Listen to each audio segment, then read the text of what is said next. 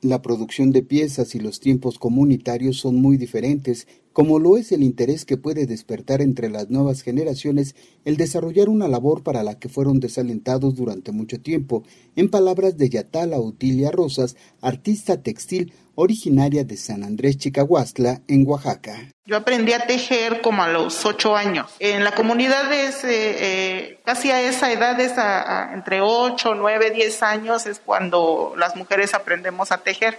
En mi caso, mi mamá no fue la que me enseñó. Entonces a mí me empezó a interesar el telar de cintura por mis compañeras de la primaria, porque ellas ya sabían tejer. Mi mamá decía que yo me ponía a jugar con sus hilos, a hacer telarcitos chiquitos, y ella se dio cuenta y entonces le, pidió de favor a una integrante del colectivo y ella fue quien me enseñó a tejer.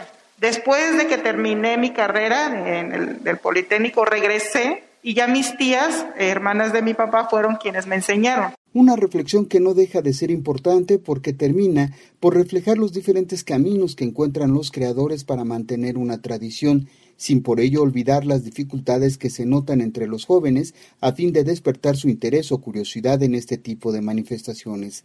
Sin embargo, todo es parte de un gusto por seguir desarrollando el esfuerzo de una comunidad, a decir de Genoveva Pérez Pascual, artesana de Amealco, en Querétaro.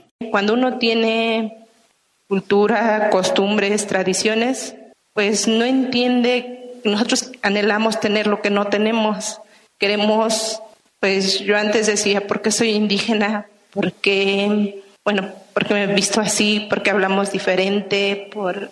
Pero ahora a lo mejor soy, soy afortunada de tener costumbres, tradiciones, raíces y el trabajo pues nos ha dado mucho, porque nunca imaginé que el trabajo, bueno, las costumbres, las tradiciones de mi comunidad, pues nos diera de comer.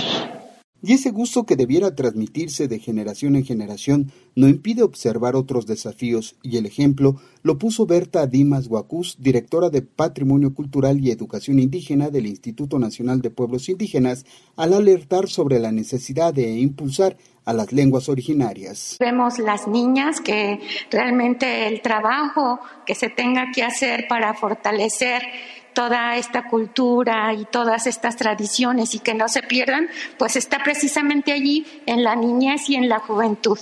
Y algo muy importante también y que este año nosotros quisiéramos que se trabajara mucho más es el tema de la lengua, que no perdamos nosotros eso que también nos da identidad, que es parte de nosotros como pueblos indígenas y, que desafortunadamente pues hay lenguas que se están perdiendo. Y pues en este año creo que para toda la población es muy importante que tengamos también esto presente. La mesa se realizó en el contexto del ciclo Los artesanos toman la palabra, teniendo como hilo conductor la exposición Arte de los Pueblos de México, Disrupciones Indígenas, que se encuentra en el Museo del Palacio de Bellas Artes. Para Radio Educación, Jesús Alejo Santiago.